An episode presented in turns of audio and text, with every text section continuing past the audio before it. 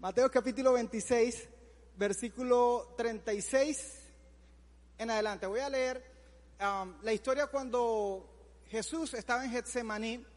Ustedes saben que antes de que Jesús fuera a la cruz, Él estuvo con los discípulos en, la, en lo que se conoce como la última cena. Y Jesús estuvo ahí con los discípulos. De repente, bueno, cuando se acabó la cena, la comida y todo el asunto, pues Jesús fue con los discípulos a Getsemaní. Y ahí pasó algo importante. Todo lo que está en la Biblia es importante. No está ahí escrito por casualidad o porque sobraba tiempo o porque están escribiendo y como que nos quedó una hoja en blanco, como que ¿qué ponemos aquí, verdad? Sino todo lo que está en la Biblia, Dios lo permitió y la Biblia dice que es inspirado por Dios. El Espíritu Santo lo colocó ahí porque es algo importante para nuestra vida. Y Dios quiso que nosotros supiésemos qué pasó momentos antes de que vinieran a arrestar a Jesús antes de que lo llevaran a la cruz y muriera en la cruz. Pues esto es lo que les voy a leer y si ahí en su celular o tienen su Biblia, me acompañan en Mateo capítulo 26, versículo 36. Dice, entonces llegó Jesús con ellos a un lugar que se llamaba Getsemaní y dijo a sus discípulos, siéntense aquí, entre tanto que voy allí y oro. Y tomando a Pedro y a los dos hijos de Zebedeo, o sea, Juan y Jacobo, comenzó a entristecerse. ¿Qué le pasó a Jesús? ¿Comenzó a qué? Entristecerse. Comenzó a entristecerse y a angustiarse en gran manera. Entonces Jesús le dijo, mi alma está muy triste hasta la muerte. Quédense aquí y velen conmigo. Yendo un poco adelante, se postró sobre su rostro, orando y diciendo, Padre mío, si es posible, pasa de mí esta copa, pero no sea como yo quiero, sino como tú. Vino luego a sus discípulos y los halló durmiendo. Y dijo a Pedro, ¿así que no habéis podido velar conmigo una hora? Velad y orad para que no entréis en tentación. El espíritu, la verdad, está dispuesto, pero la carne es débil. Otra vez fue y oró por segunda vez diciendo, Padre mío, si no puede pasar de mí esta copa sin que yo la beba, hágase tu voluntad. Vino otra vez y los halló durmiendo porque los ojos de ellos estaban cargados de sueño y dejándolos, se fue de nuevo y oró por tercera vez, diciendo las mismas palabras. Entonces vino a sus discípulos y les dijo, dormid ya y descansad, he aquí ha llegado la hora y el Hijo del Hombre es entregado en manos de pecadores. Levantaos, vamos, ved, se acerca el que me entrega. Quiero que ahí donde estás, Saludo a, los amigos que están en YouTube y a los que están en Zoom. Quiero invitar que todos cierren sus ojos y vamos a pedirle al Señor que nos hable esta noche. Eso es tan importante. Cuando leemos la Biblia, no es cuán inteligentes somos o qué nos imaginamos, es creer que el Espíritu Santo puede hacer el milagro de que esta palabra se vuelva viva para nosotros. Padre, gracias por esta oportunidad que nos das de compartir. Gracias por esta oportunidad de estar aquí unidos delante de ti. Te pedimos que hoy nos hables, por favor, te pedimos Espíritu Santo, que nos ayudes a entender lo que hay en tu corazón para nosotros. Gracias por este momento y gracias por estar con nosotros y por los milagros que están pasando ahora mismo y todo el que cree grita a amén y le damos un aplauso bien fuerte al Señor.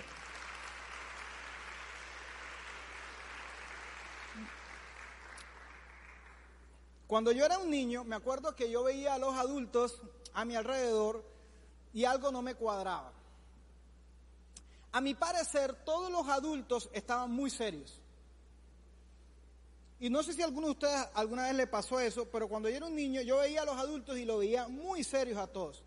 Tenían, por supuesto, sus momentos en que se reían, sus momentos de fiesta, pero en general, para mí todos estaban amargados.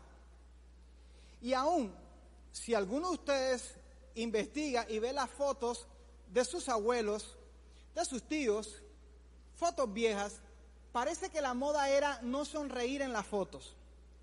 Porque todos salen súper serios. Parece como que la moda era como que no te puedes reír en las fotos. Lo que a uno le dicen en las fotos, sonríe o... ¿Cómo es que dicen cuando van a tomar una foto? Eh, es foto, este, whisky, lo que sea, diario, eh, sonríe pues parecía que era totalmente lo contrario. Y yo me acuerdo que cuando yo era un niño, yo pensaba, oye, la gente, los adultos, todos son unos amargados o están muy serios. Recuerdo que yo pensé y me, me decía a mí mismo, yo nunca quiero ser un amargado. Y me prometí ser feliz. Siendo un niño, yo decía, yo quiero ser feliz, yo no quiero ser un adulto así, yo no quiero estar así serio. Me decía a mí mismo, y cuando sea adulto, seré un adulto o seré un anciano feliz, seré alguien diferente. Ahora, por supuesto, yo creo que mi idea no es del todo original y sé que todos en algún momento deseamos ser felices. Hay que ser muy grinch para no haber tenido ni un momento en que uno diga, yo quiero ser feliz.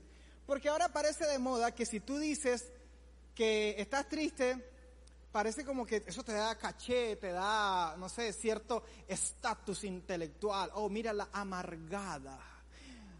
Yo le voy a decir algo a las mujeres. Los hombres somos tontos, la mayoría. Del 100% de los hombres, el 150% todos somos tontos. La verdad que sí. No, voy a decir que, la, que, que el hombre es más inteligente que la mujer. No, la mujer siempre va a ser más inteligente que los hombres. Lo extraño es que ninguna haya dicho amén. Lo voy a repetir para que tu autoestima se bañe un poquito. Las mujeres son más inteligentes que los hombres. Pero de los poquitos dones que Dios nos dio a los hombres es que los hombres podemos detectar la amargura a kilómetros. A kilómetros. Y tú puedes ser muy linda, puedes ser muy inteligente, pero si eres amargada, no sé por qué, pero te lo digo como hombre, ¿ah? te lo digo de verdad. No sé, pero los hombres sabemos, ella es bonita, pero o sea, no sé, hay algo, algo en tu cara me fascina, algo en tu cara me, algo en tu cara me espantas. Es, y uno lo dice con los amigos. Es Tesa, ella es Tesa. Ella es Tesa. Le, dicen Baldor, la Baldor. Ahí viene la Baldor. Yo creo que todos en algún momento hemos pensado, yo quiero ser feliz. Yo tengo derecho a ser feliz. Yo. Todos decimos, yo quiero ser feliz. Y permanecer felices para siempre como nos enseñó Disney. Pero, y espero que, que ya te hayas enterado, la realidad es absolutamente otra. Y no tenemos que esperar a tener 50 años para descubrir que la vida se va a encargar de darnos unos golpes y nos va a robar la sonrisa. Entonces hoy quiero hablarte de un enemigo que vas a enfrentar, que viene a arruinar tus días, que viene a arruinar tu juventud y en consecuencia tu vida adulta y los años que Dios te dé. Hoy quiero hablarte de la amargura. Ahora mira al de al lado y dile, te van a hablar. Dile, Dile, qué pena contigo, yo no sabía, no es nada personal, pero te van a hablar. Hoy voy a hablarles acerca de la amargura. Hablaremos de la amargura, ese problema. El problema que vamos a hablar hoy es la amargura y vamos a hablar de su solución. La Biblia nos advierte acerca de la amargura. En Hebreos capítulo 12, versículo 15, la Biblia dice acerca de la amargura, miren bien, no sea que alguno deje de alcanzar la gracia de Dios o sea que hay gente que no alcanza la gracia de Dios. Ojo, porque hay gente que piensa que la gracia de Dios es algo que nos toca porque nos toca, pero por ahí, ahí para todo el mundo. Pues la Biblia está diciendo que hay gente que no alcanza la gracia de Dios. ¿Y por qué no alcanza la gracia de Dios? Dice, porque dentro, dentro de ellos brota una raíz de amargura y los estorba. ¿Tienen el texto bíblico ahí? ¿Sí lo tienen? Mira qué dice. La raíz de amargura dice que les estorba y dice, y por ella muchos sean contaminados. Es decir, que la amargura es algo que brota en el corazón y es capaz de afectar nuestra relación con Dios y nuestra relación con los demás. Una persona amargada, ¿cómo identificar una persona amargada? Es una persona que le cuesta tener una buena relación con Dios y una buena relación con los demás para que tú te vayas ahí viendo en el espejo. No lo digo yo, no es nada personal, es la palabra de Dios. La amargura llega tarde que temprano, toca la puerta del corazón, se instala y empieza a dar órdenes. Porque yo quiero que tú entiendas algo. En la vida nosotros u obedecemos a Dios u obedecemos a nuestros sentimientos y nuestras emociones. Y nuestros sentimientos y nuestras emociones ellos entran y parecen tan amables, tan, tan cercanos, como si nos entendieran, pero con un susurro suave te están dando una orden. Imagínate una novia o un novio que te dice, ay, no salgas, no salgas. Te lo está diciendo suavecito, pero te está dando una orden. Así hay sentimientos y emociones que te dicen, no estudias, pierde el tiempo, enciérrate, córtate las venas, consume esto que no tienes que consumir, mira esto que no tienes que mirar, ve allá donde no tienes que ir y te dan la orden. No, no, eso no, no ores. Quiero que analices y quiero que por medio del Espíritu Santo tú puedas identificar que hay sentimientos emociones que te dicen, no, no se te ocurra orar. No es, no agarras la Biblia. No, no te conectas a la célula. No se te ocurra. Porque yo te lo digo. ¿Y qué hago? Deprime. Enciérrate en tristeza y di que te quieres morir. Di que nadie te ama. Escucha esta canción. Escucha esta música. Y yo, yo quiero que tú analices la obediencia que alguna vez se le damos a esos sentimientos. Y el sentimiento te dice, no salgas, no salgas. El sentimiento te dice, no quieras a nadie, no quiero a nadie. Entonces la amargura llega tarde que temprano, toca la puerta del corazón, se instala y empieza a dar Y cuando vienes a ver, te hace infeliz 24/7. A toda hora. Y por eso hay muchachitos que tienen 12 años, 15, 20, 25, 30 años y no disfrutan nada. Y quiero que tú revises. ¿Cuándo fue la última vez que disfrutaste algo? ¿Cuándo fue la última vez que tú pudiste llegar con tu corazón a hacer algo? Yo no sé si te has dado cuenta, pero eres joven, pero tu corazón quizá por la amargura se ha envejecido. No disfrutas el desayuno, no disfrutas tu casa y tienes aire acondicionado, quizá tienes un cuarto privado, tienes a tu papá, a tu mamá, tienes un perro, no disfrutas el perro, no disfrutas la comida, no disfrutas un parque que está al frente de tu casa, no disfrutas la ropa que tienes, no disfrutas absolutamente nada. ¿Cuándo fue la última vez que disfrutaste a tu familia?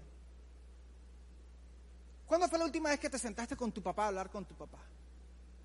¿Cuándo fue la última vez que disfrutaste estar con tu mamá en la cocina lavando los platos tan divertido? Diciendo que sí, no, Disney, le quedó chiquito. ¿Cuándo fue la última vez que tú, sabes, que no viste como que, ay, qué, qué difícil es esta casa, ya quiero irme de la casa? Eso no es independencia, eso es idiotez. El huir, el querer huir de las responsabilidades no significa que eres inteligente, significa que eres un cobarde. Y no sé si te has dado cuenta, pero quizás te estás entrenando para ser un cobarde. Ay, cómo me cansa tanto trabajo en la universidad. ¿Y tú qué crees que cuando salgas de la universidad la cosa se va a poner más suave?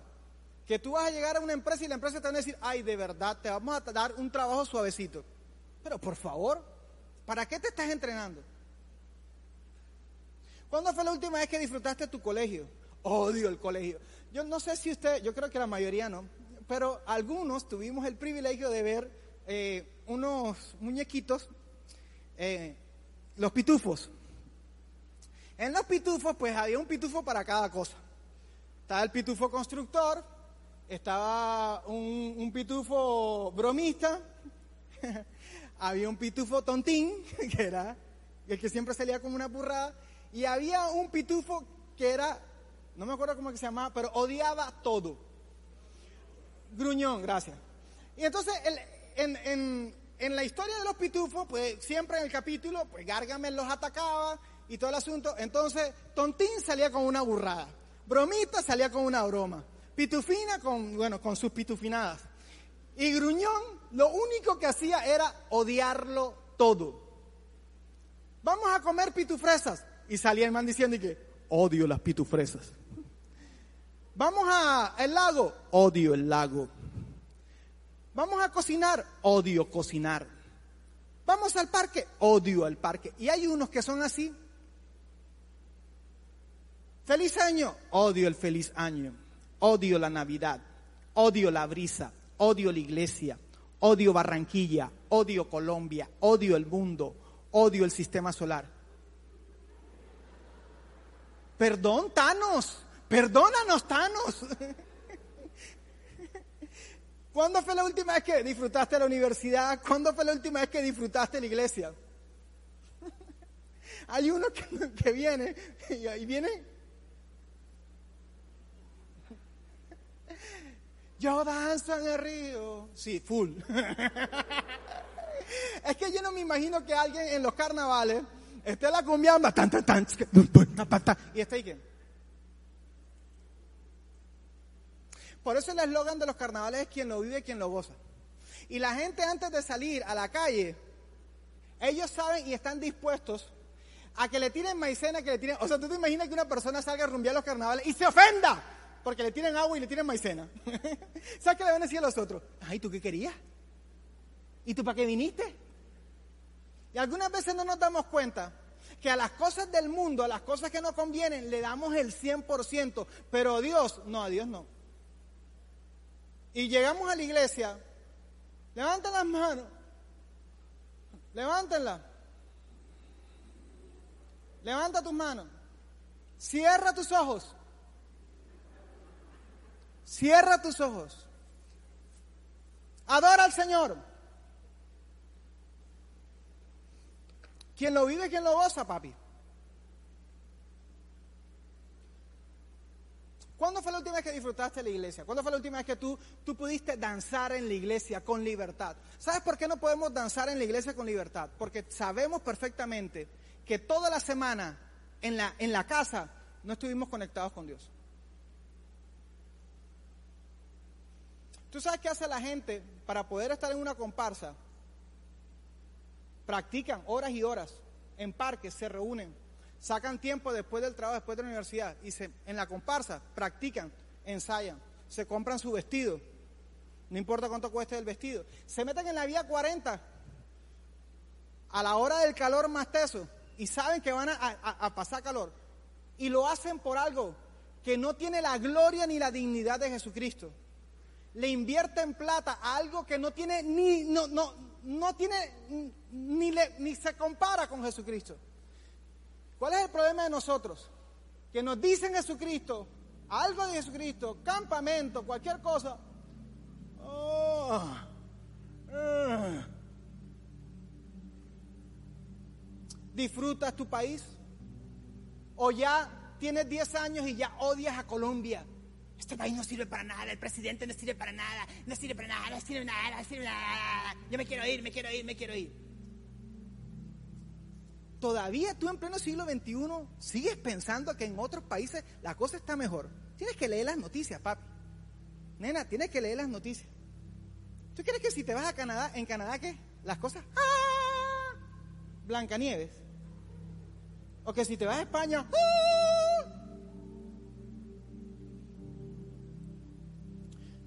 Eso yo te invito al campamento. Pero más que ir al campamento porque hicieron un campamento, ora y pregúntale a Dios, consúltale a Dios. Para que cuando tú vengas al campamento y te conectes, si sea virtual, antes de que comience el campamento, ya tú estés dispuesto a recibir de parte de Dios. Y no seas un dictador que diga, vamos a ver con qué salen, a ver si me entretienen. Porque hay unos que vienen con la actitud de, um, no me gustó esto, no me parece esto, no, no estoy de acuerdo con ese punto, no estoy de acuerdo con eso, eh, no me gustó. Pero a las cosas del mundo las aceptan total. A la gente de la iglesia, en la iglesia hay hipócritas, en la iglesia hay pura gente falsa. Al del mundo le aceptan cualquier cosa.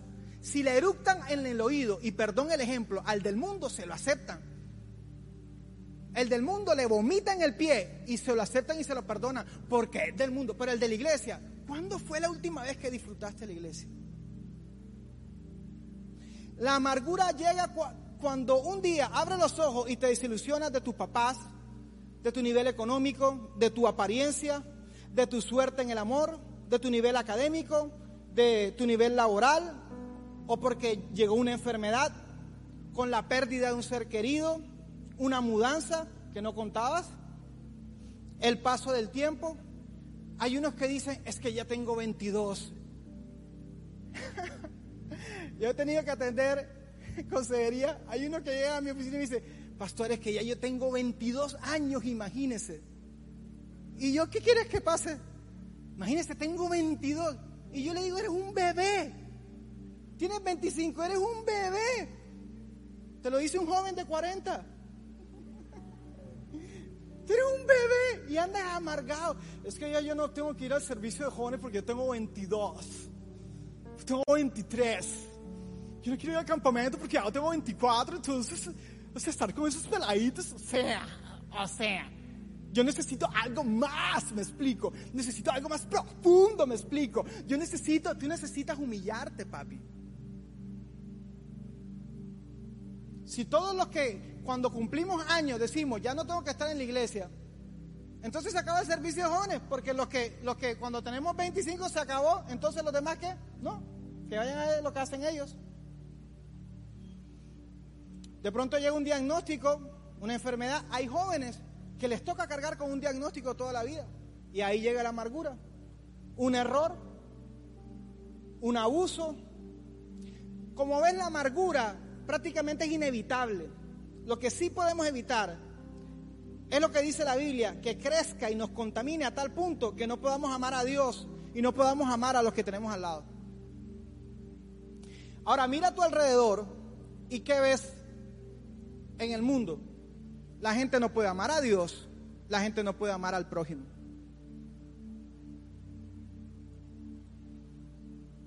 La amargura denuncia la injusticia o lo malo que está pasando o, haya pasado y promete a punta de rencor traer justicia. Mejor dicho, la amargura nos convierte en unos vengadores.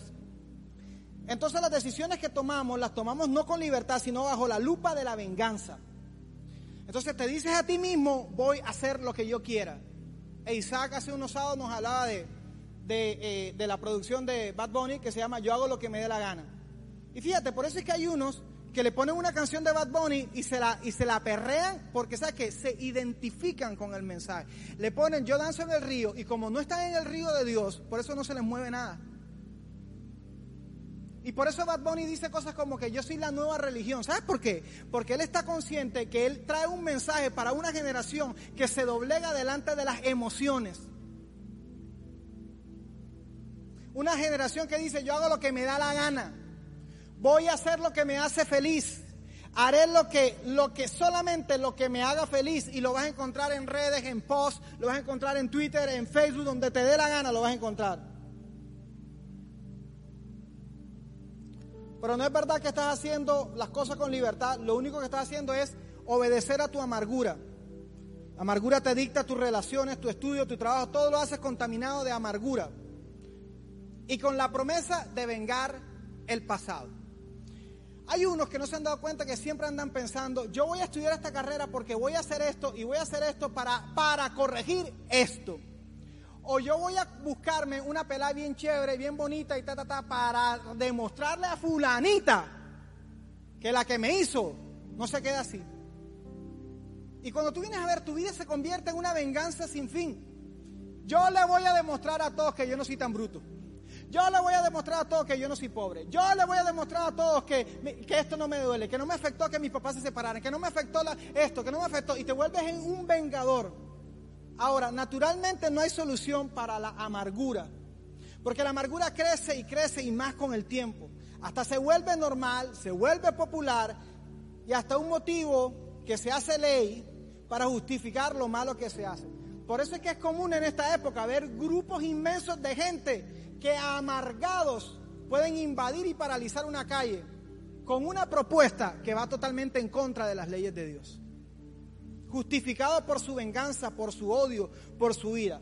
La única solución nos la modeló Jesús en el Getsemaní.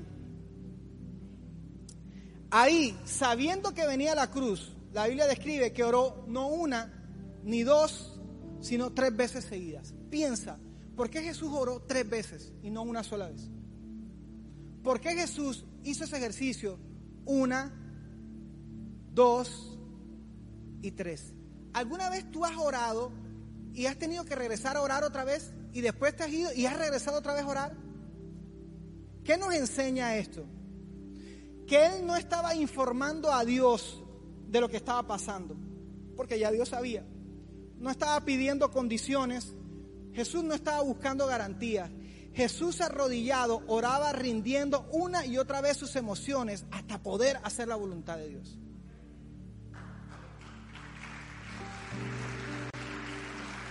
Una y otra vez. Las veces que sean necesarias. ¿Sabes qué te dice Dios hoy? La palabra de Dios para hoy, para los que están en YouTube, para los que están en Zoom, para ustedes, vuelve a tus rodillas. Vuelve a tus rodillas. Jesús murió a ser el crack de los demás. Piénsalo. En Getsemaní, Jesús murió a la idea de ser el más simpático. Y tú vas a tener que morir a ser la más hermosa nena, a ser el bollito, la sensación del bloque, la potra, la caballona. Vas a tener que morir a eso. Papi, vas a tener que morir a ser el, papi al que las vuelve loca a todas. El baigón, el que las mato, las vuelvo locas. Vas a tener que morir a ser el más inteligente. Jesús murió a ser el más sabio. Piénsalo. Jesús cuando aceptó ir a la cruz, murió a ser el crack. Por eso es que a mí, a mí me parece tonto cuando entre nosotros los cristianos usamos un término que el mismo Jesús dijo, no le diga, a mí no me digan que soy bueno. No le llamen maestro a nadie. Aquí entre nosotros el único bueno es Dios. El verdadero crack se llama Jesucristo.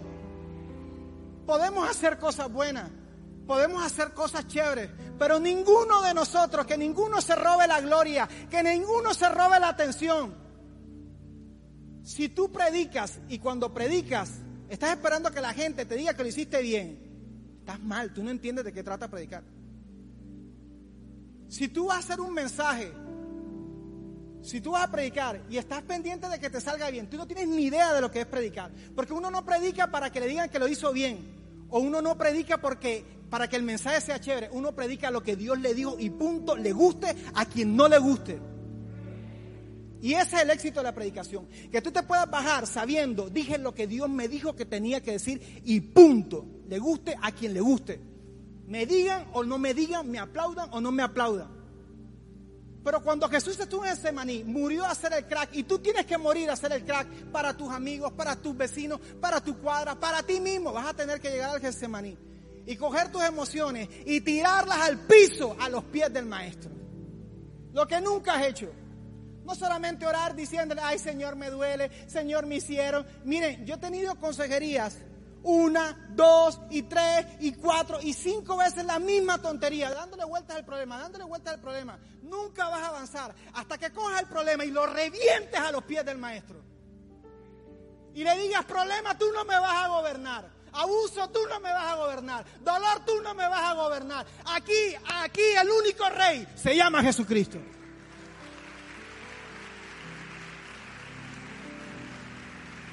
No hay plata, pero tengo un rey. No hay novia, pero tengo un rey. No tengo un carro, pero tengo un rey, tengo un dueño. Yo no soy ningún huérfano, no soy un miserable, no dependo de la herencia de mi papá y de mi mamá, yo no dependo de un púlpito, yo tengo un dueño, soy el hijo del rey de reyes. Y solo delante de él doblo mis rodillas como Daniel, como Sadrach, Mesach y Abendego, solo delante de él. No hay emoción, no hay sentimiento, no hay duda que seré hombre o no seré hombre. Lo que diga Dios. Yo no soy lo que a mí me da la gana. Yo no me cuadro con quien me da la gana, con quien me gusta. Yo tengo un dueño. Este miserable celular tiene un dueño. Que lo cuida y lo protege. ¿Cuánto más nosotros tenemos un dueño? Que nos cuida, nos protege y nos da valor. Si no quieres que la amargura te venza, vuelve a tus rodillas, te dice el Espíritu Santo. Si la amargura te has hecho estorbo en tu relación con Dios, vuelve a tus rodillas, te dice el Espíritu Santo. Si la amargura ha contaminado tu relación con los demás, vuelve a tus rodillas, te dice el Espíritu Santo. Si por algo nos deben conocer a nosotros, es porque somos una generación que vive de rodillas delante de Dios. ¿No seremos los más bonitos? No me importa. No seremos los más modernos. No seremos los cracks. Ni me interesa ser el crack de nadie. Pero si algún día nos conocen, si algún día van a hablar de nosotros, ah, claro, los que oraban todo el tiempo, los que no hacían nada sin orar antes, los que antes de tomar una decisión se arrodillaban delante de Dios, los que iban en contra del mundo, los que vencieron aún sus propios sentimientos y sus propias emociones. ¿Quién te gobierna?